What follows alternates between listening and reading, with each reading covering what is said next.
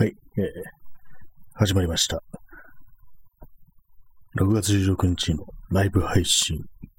時刻はただいま22時50分です。えー告知をしますね。はい。これひょっとしたら自動で通知が設定にできるったりするのかなと思うんですけども、なんかいつも手動でこうタイムラインに投下したりしてます。はい。えーちょっと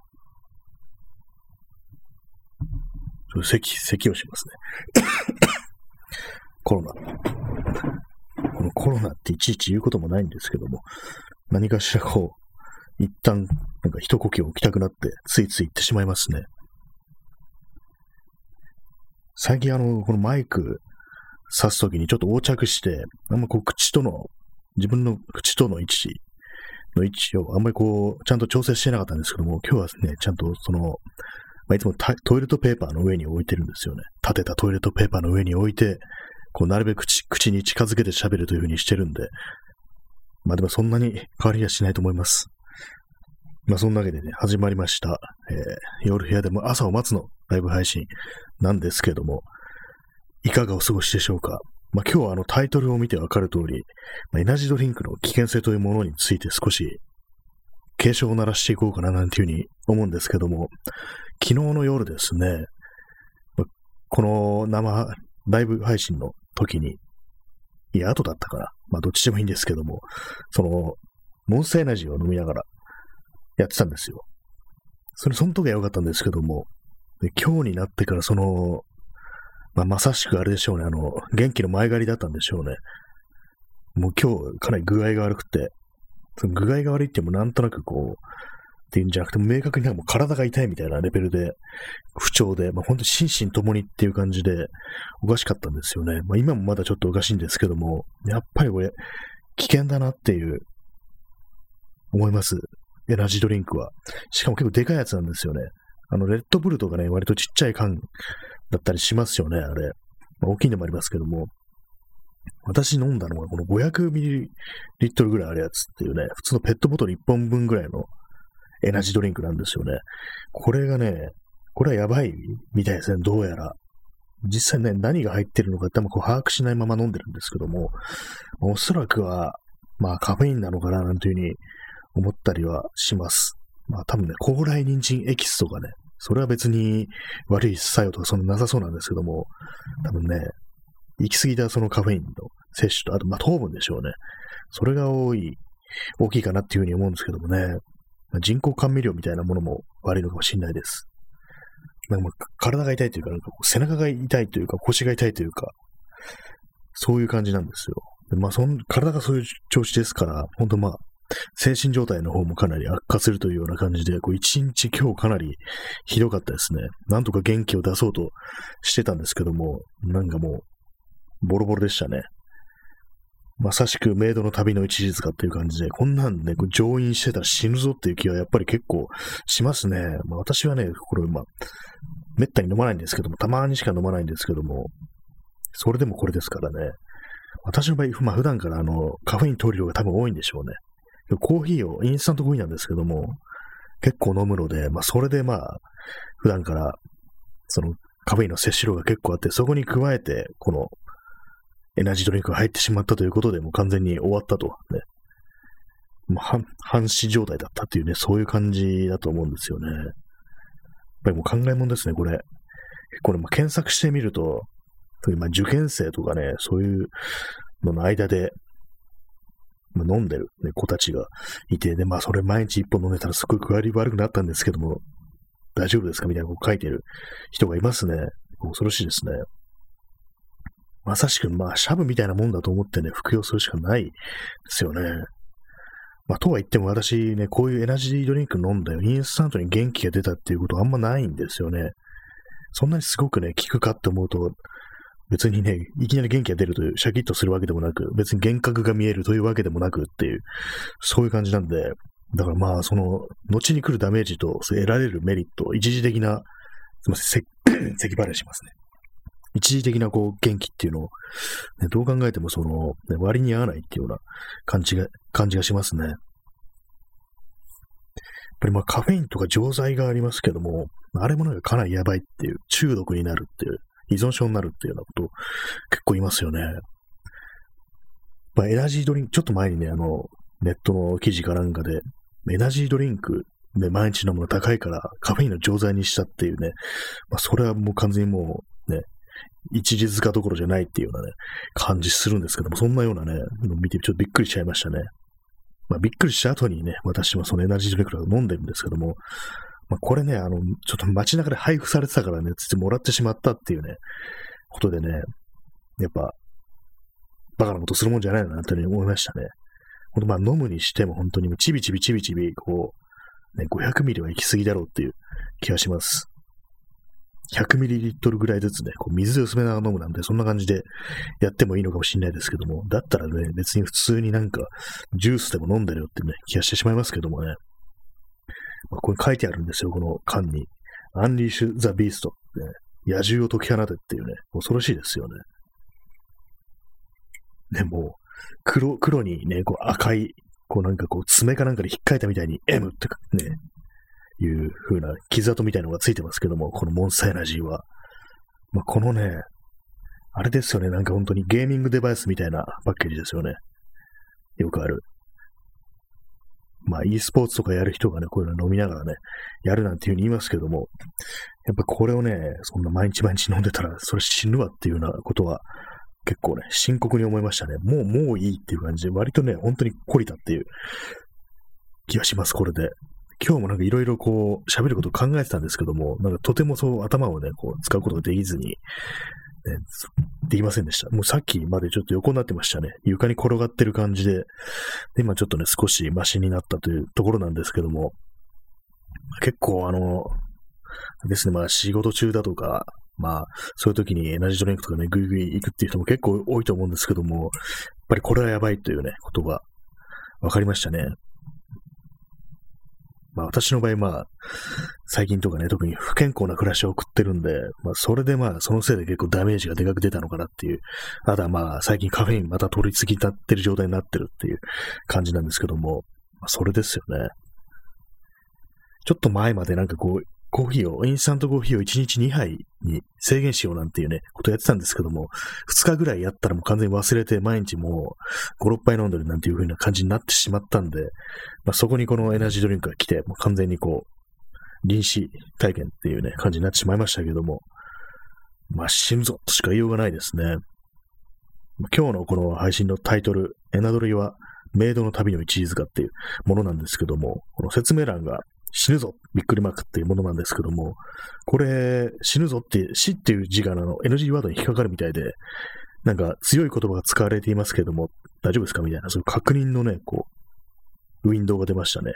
まあそれ OK 押しちゃ普通にこの使えたんですけども、死っていう字を。まあそういうような配慮があるようです。まあ確かにね、こんなタイトルってね、なんか物騒なことが置いてたら良くないですからね。まあそのような感じで、こうエナジードリンクというものは非常に危険だと思いました。でかいんですよね。このモンスターエナジーはね、でかいですね。あとなんか最近よくあるゾーンってやつありますけども、あれもなんか 500ml で結構でかいんですよね。あの去年の、私あの去年の夏にこう、外も、もう真夏にの時期に昼間、外にこう写真を撮りに行って、で、もう疲労困憊の状態で、もうこれはちょっと何か飲まないとまずいっていう感じで、で水とかじゃなくって、何かね、何かしらの何かを入れないとまずいっていう風になって、で、それゾーンを買って飲んだことがあるんですけども、その時はね、結構効いたんですよね。シャキッと元気というか、まあ、喉の渇きを潤しちゃってるのが、まあ大きいと思うんですけども、まあ、そういう感じなんでね、その時はまあ良かったんですけども、でその後あの、家にいる時にこう、まあ、目をね、こう、ちょっとね、徹夜してやるかみたいな時があったんですけども、その時にこう、入れたんですよ、ゾーンを。そしたらなんかもう全然こう、あんまり、まあ、効かないっっていうわけじゃないんですけども、あまりこう、良くないというか、なんかね、ぼんやりしてしまうみたいな変なところが、そわそわしてしまうとかね、ぼんやりしてしまうとか、その後、そういう感じになってね、あんま良くなかったんですよね。まあ、真夏にそういう風に外いる時に飲んでたのは、多分ね、汗として結構そのいろいろ排出されてたからかなっていう、カフェインとかそういうものが。だからまあ、ちょっと効いたというか、少し作用が和らいでちょうど良くなったのかななんていう風に思うんですけども、まあダメですね。本当デスクワークとかね、してる人があんまこういうの飲んだら本当に死ぬっていうね、死が近いぞっていうね、そんな感じになりますね。おそらくは。まあでもどうなんですかね、こういうのは。すごい頭使う人とか、なんかあのー将棋のね、棋士とかすごく栄養を取るっていうか、多分頭にこう、なんか栄養を回さないとこう、ね、考えることができなくなってしまうのかもしれないですけども、割になんかああいうのって、対局中に結構ね、がっつりしたものをこう、注文して食べてるっていうイメージがあるんですけども、そこでこうエナジードリンクとか飲んだら多分、まあ、よくはないんでしょうね。まあ、よく知らない世界ですけども、将棋っていうのは。まあ、そのような感じでね、本当にまあ、皆様、ね、気をつけた方がいいというね、そういう感じでした。シャブだっていう感じですけどもね。このシャブっていうのもこの配信のタイトルには使えなさそうな、そんな気がします。で、まあ、この缶に書いてあるのが、エルカルニチンプラスガラナプラスエルアルギニンプラス高麗人参っていうやつで、なんか高麗人参だけ妙にね、健康的な感じしますけども、多分ね、他のやつがやばいんでしょうね。まあ、ガラナも普通かな。なんかアルギニンっていうのは確かになんかあの、ね、栄養ドリンクによく入ってるってイメージありますけども、何なんですかね。なんかいまいちわかんないですけども。で、まあカフェインでしょうね。カフェイン。これカフェインのね、含有量、今見てるんですけども、えー、100ml あたりカフェイン 40mg ですね。まあ 200mg 入ってると、要は。500ミリで、まあそういうことですよね。まあ、あんまりこう数字というものを気にしたことがないんですけども、その、いろいろ含まれてるものを、まあ、とりあえずこの、これを目安に、これはやばいみたいな、ね、風に考えいった方がいいかもしれないですね。この間、あの、飲んだ、まあ、この放送でも言いましたけども、あの、頭の悪そうな、こう、ドリンク、あの、フリーダム X とかいうね、この、ペットボトルの真ん中に X って、ね、書いてある、なんかとてもなんかこうね、意識の低そうな飲み物があるんですけども、ああいうものをね、たまに飲んでみたくなるなんて話をしましたけども、あれのね、確かカフェイン含有量が 77mg だったんですよ。段違いですね、これは。あっちはね、500ml のペットボトルで 77mg なんですけども、このまあ、モンスターエナジーは 40mg で 100ml あたり 40mg だから4、5、20でね、200mg 入ってると、まあやばいですよね。倍以上入ってるっていう、3倍近く入ってるって感じなんで、やっぱりこう、危ない。危ないです、本当に。こう皆様も気をつけてください。一日をね、めちゃくちゃにしてしまいます。これは本当に、次の日の。シャブは元気の周り狩りなんて言いますけど、本当にそんな感じですね。まあでも飲んでる時もね、別にそんな元気じゃないんですよね。昨日特に元気じゃなかったですね。まあ、ただ睡眠は結構短かったですけども、あんま眠くならないっていう、今日もあんまり寝てないんですけども、眠くならないっていうのはありますけども、まあだからっていう感じですよね。本当まあ良くないですね。ただで配ってるからといってね、こういうものでこう、あれですよね。中毒にされるのかもしれないですね。でも確かモンスターとかね、定期的になんか新宿のなんか南口とかで配ってますよね、あれ。なんかすごくなんかイービルなものに思えてきましたね。ちょこの放送訴えられるかもしれないな、なんていうふうに今、少し思ってしまったんですけども、皆様、いかがでしょうか？まあそんな感じでいろいろね、今日喋ること考えようかななんて思ったけど、全然考えられずに、だからまあ、エナドリはやばいというね、そんな話一辺倒になってきてしまってますけども、あの、昨日ですね、あの、いろいろまあ自分の過去の回のね、放送とか聞いてたんですけども、なんかこう、初期の頃に比べると滑舌が悪くなってるっていうのがあったりし、してますね。なんていうかこう、あんまりこう、その自分の声を作らなくなってきたっていうか、普段の喋りみたいな感じでやるようになったような気がして、まあちょっとね、ちょっとしたお芝居の感覚でね、最初の頃はおふざけな感じっていうのは結構取り入れられてたと思うんで、まあ、よくわかんないモノマネみたいのがあったりしたこともね、皆さんも覚えておいでかもしれないですけども、こう最近はなんかこう普通のテンションで喋るということが増えてきてしまってるんで、そのせいかなんかこう、ちゃんと喋ろうという意識が薄れてきたのか、こう、滑舌というものがね、あんまり良くないなっていうようなことに気づいてしまいました。だからまあ今日はちゃんと喋ろうと思ってます。昨日の放送とかだいぶもうふがふがしてたんで、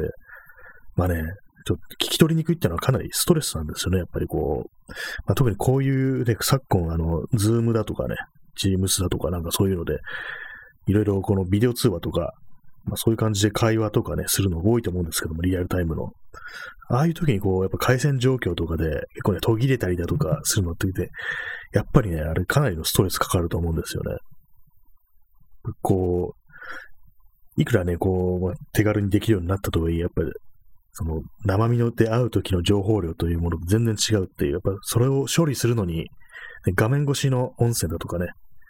回線越しの音声とかを自分の頭の中で処理する、そういう時に結構負荷がかかるんじゃないかなっていう気がします、脳に。まあ、そこでね、エナジードリンクっていうわけじゃなくて、で、まあ、そこでまあなんか環境とかいうのをどうにかしていかないといけないんですけども、それもなんか難しいですよね。こうマイクとかも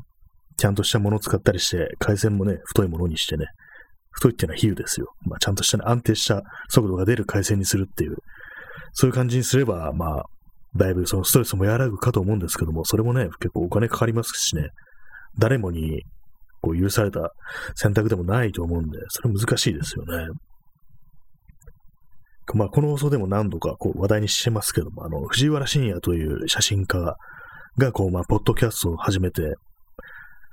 で、まあ、やっぱ同じようなこと言ってて、この情報がこう、リアルな情報じゃないと、リアルなものがちゃんと伝わってこないとすごいストレス感じるっていうようなこと書いてて、で、まあ、それでまあ、マイクとかにすごく凝って、かなり高いものをいろいろ買ってみたなんていうね、話をしてたんですよね。で、まあ結構そのコンデンサマイクとかも数万円とかするようなね、ちゃんとしたやつを買ったらだいぶ良くなったなっていうふうに言ってましたけども、まあ私はね、私はすごい安いマイク使ってます。このスマートフォンにはあのソニーの、なんか持ち、外に持ち出せるような形のあれですね、IC レコーダーとかそういうのにつけるようなステレオマイク繋いでるんですけども、パソコンの方にあの、4、5千円のマイクですね、コンデンサマイクですね、それでやって、で、ノイズリアクションをかけてるっていう感じなんですけども、あれなんですよね、あの、私あの、携帯は、スマートフォンはあの、アンドロイドのね、結構安いやつなんですけども、どうもあの、他の人の配信とか聞いてると、まあ多分 iPhone とかだと思うんですけども、結構ね、音がいいんですよね。多分ね、そのままあの、特にマイクとか使わないでやってると思うんですけども、多分ね、新しめの結構 iPhone とかかなりマイクの音質がいいのかななんていうふうに思ったりして、で、まあ、その YouTube とかでね、その、聞き比べみたいなのをね、検索してみたんですよ。そしたら、まあ、普通の外付けのマイクと iPhone の単体で撮った音源の比較するみたいなんていう、そういう動画が割に出てきて、で、そこであの、まあ、アコースティックギターの録音みたいなことをね、結構してたりする動画があったんですけども、結構全然いける感じですね。あの、iPhone X とか、の、何が今新しいのか自分よくわかんないんですけども、今12とかでしたっけ ?iPhone の新しいのって。確かそうですよね。iPhone XR とかね、S とか、あの辺のやつでもかなり全然こう、これはアコギ取れるやんけみたいな感じで、音がいいんですよね。ちょっとびっくりしました、それは。やっぱ自分のこの Android のあれは、マイクのね、品質があんま良くないのかなと思いますけども、まあ安いから仕方ないですね。ちょっと咳込みますね。今、片割にあの、モンスターエナジーの缶の中に水を入れて置いてあるんですよ。ちょっと、口を湿らすために飲みますね。中水なんで、これはただの水じゃってやつですね。これはただのビタミン剤じゃっていう、裸足の弦でね、こう、シャブをそういう風に説明するシーンがありましたけれども、これはただの水ですので、若干でもなんかあれですね、エナドリ風味がなんか残りますね。残ってますね、缶に。まあ、これも良くないのかもしれないですけども、なんかこの、蓋が閉められる缶ってありますよね、最近。そういう形なんですけども、なんかこれ使い勝手がいいなと思って、と捨てないでね、取ってあります、なぜか。まあ、そんな感じで、こう、エナドリ継承会という感じでお送りしておりますけども、まあ、コーヒーも良くないんですよね、コーヒーも。コーヒーも飲みすぎて、私の友人とかが、昔、浪人時代に、1日5杯とか、そんな感じペースで飲んでて、そしてあの胃が痛くなって、医者にかかったなんていうことがあったんですけども、結構ね、1日5杯でそこまで行くってことは、割になんか胃が弱かったのかななんていうふうに思ったりしました。結構、まあ、ハートありがとうございます。ヒュッて飛んできました、上に。そうですね、その、割にそう、胃腸っていうのは人によってこう、強度がありますよね。やっぱ生まれつきのものっていうか、そんなにね、こう、暴飲暴食とかしてなくても胃を壊しちゃう人っていうのはね、私の周りに割といたりしちゃうんで、ちょっとね、その辺なんか不公平というか、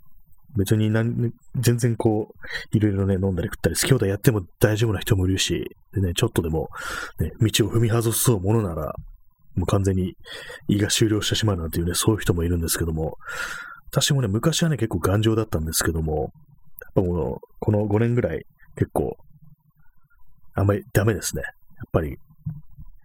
やっぱお酒がね、やっぱ結構来ますね。胃に一番来るのは酒ですね。で、どういうお酒かっていうと、あの、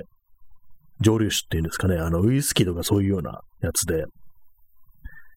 あとなんかあれありますよね。なんか自分のお酒のことはよくわからないんで、あれですけども、なんかチンザノっていうのありますよね。まあ、あれが一体何なのかよく、また咳き込みますね。今日はなんか喉がおかしいですね。これもエナジードリンクのせいだと思います。まあそのチンザノっていうね、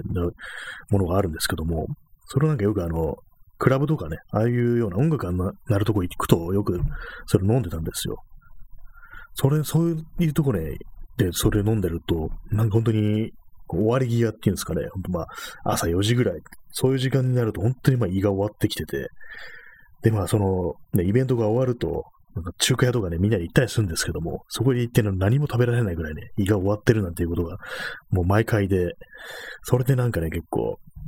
酒というものがちょっと怖くなったような、そんな感じがあります。まあ今はね、そんな飲まないですけども、あれですね、まあ本当にまあ、ちょっと、ちょっとなら別に全然大丈夫っていうか、やっぱこう、強めのやつを少しだけ飲むっていうのがいいような気がします。なんかダラダラダラだとね、こう、発泡酒だとか、まあ、その辺のやつですね、ああいうの飲んでると、チューハイだとかですね、飲んでる、飲んでると、やっぱりちょっと変な感じになるっていう、頭痛くなったりとか、だるくなったりするってことが結構多いですね、ああいうお酒は。だからまあ飲むにしても、まあ、ビールだとかね、あるいはワインだとかね、ウイスキー。さっきウイスキーダメって言ったじゃないかって感じですけども、ウイスキーも少量でね、こう、ぐいっと一気にみたいな感じならいいんじゃないかと思います。適当ですね、なんか言ってることね。まあそんな感じなんでね、あんま飲んでないんですよね。全く飲まないわけじゃないんですけども、まあ理由がないと飲まないって感じでやっております。まあでもこの、こう、世界がね、このような状態になると、こう、あれですね。あんま酒をね、飲む人も少なくなってんじゃないかなと思いますけども、今ですね、あの、ヤフオクウォッチリストのね、ヤフオクのウォッチリストの通知が来て、急に画面が切り替わったんでびっくりしました。ねまあ、買わないですけども、カメラのレンズをウォッチリストに入れてるんですけども、まあ特に買いません。でもこれ出品してる人からするとなんか嫌だなって感じしますね。買う気ないのになんか数字だけ増えてる。でも誰も入札しないなんていうこと結構あるみたいですからね。私も最近はその、あんまやってないですけども、ヤフオクで、まあ、出すものがないっていう感じなんで、あんま使ってない、利用してないんですけども、出品としては。なんかずっと出してるのに誰も買わないで、でもウォッチリスト登録してる人がいるっていうね、非常にこう、まあ、じれるというかね、そんなところありますよね。まあ、だからね、あんまりこう、不用意に、不用意にというかね、なんか、買う気もないのに、ウォッチリスト登録した、したら悪いかなと思うんですけども、どうしてもやってしまいますというね、そんな話でございましたけども、ね、まあ、酒を飲む人が少なくなってるという、まあ、そんな話でした。ちょっと今、また水を飲みます。はい、えー、DJ 特命さん。強めの酒をぐいっと一気に、ただし、一杯で終わらせない。机にショットを積み上げて、全部飲んだらお金を渡すという、誰金の遊び。ありましたね。それでね、人殺したやついましたね。もう忘れてました、完全に。何なんですかね、こういう、成金の遊び。結局なんかこうね、金を手にしたけれども、ね、やることがそういうことしかないっていう、悲惨ですよね、本当に。こう、まあ常々私、あの、富裕層のね、がね、そういうふうに、まあ、金をね、自分の手元に集めてやることなんて、こう、まあ、殺人か、強姦か、ね、そのぐらい、美食か、それぐらいしかないっていうね、感じなんですけども、これはね、あれですよね、まあ、殺人の部類に入るって感じですよね。まあね、闘技場みたいなもんですよね、闘技場。まあ、獣とね、こう、戦士を戦わせて、それで盛り上がるみたいな感じで、それをね、ももっとね、こう、下びたものにしたような感じっていう、そういう感覚がありますね。確かテキーラでしたね、あれは。テキーラもなんか変ですよね。初めてこうテキーラ飲んだ時、なんでこんな、なん、なんて味するんだこれ。なんでこんな強いんだなんていうふうに思ったね、記憶ありますけども、飲みきれませんでしたね。あんなん一気に、ショットとはいえ一気にいけんのかいっていう感じだったんですけども、やっぱああいうね、ところで、まあ、すでにまあ、酔いが回ってて、どうでもよくなってるような状態で、そのテキーラのショットが出てくると、割とグイッとね、一気にいけるんですよね。それが驚きではありました。その自分自身。それを飲み干してしまう自分自身にちょっと驚いたなんていうね、記憶あるんですけども、かね、若い日の自分がっていうね、そんな思い出がありますね。どうなんですかね。まあ、でもそういえばテキーラってあの、流絶卵からできるというようなことをね、割とつい最近知ったんですよ。流絶卵っていうね、あの緑のでっかいなんか、アロエみたいな植物ですけども、日本にもね、割となんかその辺に生えてたりするようなものなんですけども、流絶卵って。へえと思いましたね。あれから酒ができるんだっていう、発酵させるというかね、まあそういうことなんでしょうけれども。で、まあそのメキシコがまあ特に多いと、生産国では。で、まあそれをね、ザックザックとね、その、流絶卵の葉っぱですかね、あれ、切って、すごいね、国民よく、あの、特殊な刃物みたいな、それ専用のね、大きい鎌みたいので、ザックザック切っていくんですけども、なんかね、それが気持ちよかったですね、見てて。すごく器用に、こう、綺麗にね、切っていくっていう感じなんですけども、まあでもやっぱり大きくなるまでには割と時間がかかるみたいで、そのままテキーラを作るにしても、結構ね、大きな流絶卵というものがダーッと並んでる畑みたいなところでこうやってたんですけども、なかなか難しいですね。こう世界の人がこう気軽にね、クイックイクイクイ、ショットで飲み込すお酒が、ああいうふうにまあ、大地に根を張って生きる、ね、流絶卵というね、こう美しい植物から生まれてくるというの、なんか不思議な感じしますね。美しいかちょっとわかんないですけども、結構流絶卵って形としてはね、結構不気味な感じするんですよね、私は。まあ、さっき美しいって言ってなんだって感じですけども、結構あの、ネットであの巨大なものが怖いっていうね、まあ多分オリジナルは確かね、あの、2チャンネルとかだったと思うんですけども、そこで、ね、多分ね、アップされた動画とかで、そのでっかい流絶卵の画像があるんですよ。まあ、普通にまああの日本の住宅街みたいなところに生えてるようなやつなんですけども、それが妙に大きくて、結構ね、不気味なんですよね。なんか変な食虫植物というか、なんか人間を襲いそうな形をしてるっていうね、感じで結構不気味な写真なんで、もし気になる方がいたら見てください。流絶卵巨大とかでね、出てくると思うんで、割と植物もでっかいの怖いですよね。あの、去年の秋に、あの、フッサに行ったんですけども、フッサのね、あの、まあ、アメリカンハウスっていうんですかね、そういうところの庭にね、なんかすっごいでかい葉っぱの木、木じゃないんですけども、植物が生えてて、なんだこれってなったんですけども、後から確認したらそれはバナナの木だったっていうことがありましたね。結構ね、なんか、すごいんですよ、葉っぱがでかくて。形自体はなんか割と普通なんですけども、その、見た目の印象がね、から受けるものと裏腹にでかいっていう、なんかスケールがこれなんか間違えてないみたいな感じで、ドンってあるっていう感じで、しかもそれは普通に家のね、そばに立ってるっていう、生えてるっていう感じなんで、あれかなりインパクトありましたね。多分ね、あの、近場であの、新宿の、新宿のあれはどの辺なのかな？あの、新宿御苑の近くに、オフィスビルみたいなところに、なんかバナナの木一本あったと思います。それもね、結構でかくって、たまに行くとね、私あれ写真撮ったりするんですけども、もし気になるという人いたら、見てみてください。まあ、そのフッサのね、バナナの木ほどではないですけども、結構なんだこの葉っぱでけえなみたいな感じで、割と前から思ってたんで、まあ、気になる人がいたら、そこに行ってみてくださいっていうね、まあ、バナナの木情報でした。ね、そんな、誰が聞きたいんだっていう感じはありますけれどもね。まあ、そのような感じで本日、ね、あの、エナドリでめちゃくちゃになった一日だったんですけども、やっぱ今日、今日じゃないや、こういうふうにね、こう、喋ってると多少は元気が出てくるという、そんな感じありますね。こうなんか、背中とかね、痛かったのがだいぶマシになりました。あんまりこう今、痛みを感じてないですね。不思議なものですね、なんか。まあ、麻酔みたいなもんなのかなっていう、こう喋る、何かにこう、他のことに集中するっていうのはね、ちょっと一種、麻酔みたいに働く時があるなんていう、そんな話でございましたけども、ね、まあ、その麻酔みたいなのをこういうふうに、ね、こう、エナジードリンクとかに頼ってしまうと、ちょっとね、体に対するダメージがあまりにも大きいという感じで、まあ次ね、もうタダで配ってたとしてももらわないぞっていうね、そしてね、まあ、普通に店とかでも買わないようにしようっていうね、そんな風に考えております。多分。まあでもね、飲もう飲もうすぎればみたいな感じでね、なってしまうかもしれないですけどもね、あまりにもこうね、疲労コンパイの時とかね、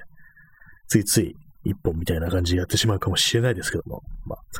とにかくまあ、体がボロボロになるぞというね、死ぬぞという、まあそういう本日の放送でございました。まあそういうわけで、そろそろ30分。もう今、滑舌がやばいですね。まあこれもエナドリのせいにしましょう。まあ30分経とうとしています。まあそんな感じなので、ね、この辺で終わりたいと思います。それでは皆様、さようなら。おやすみなさい。じゃあ。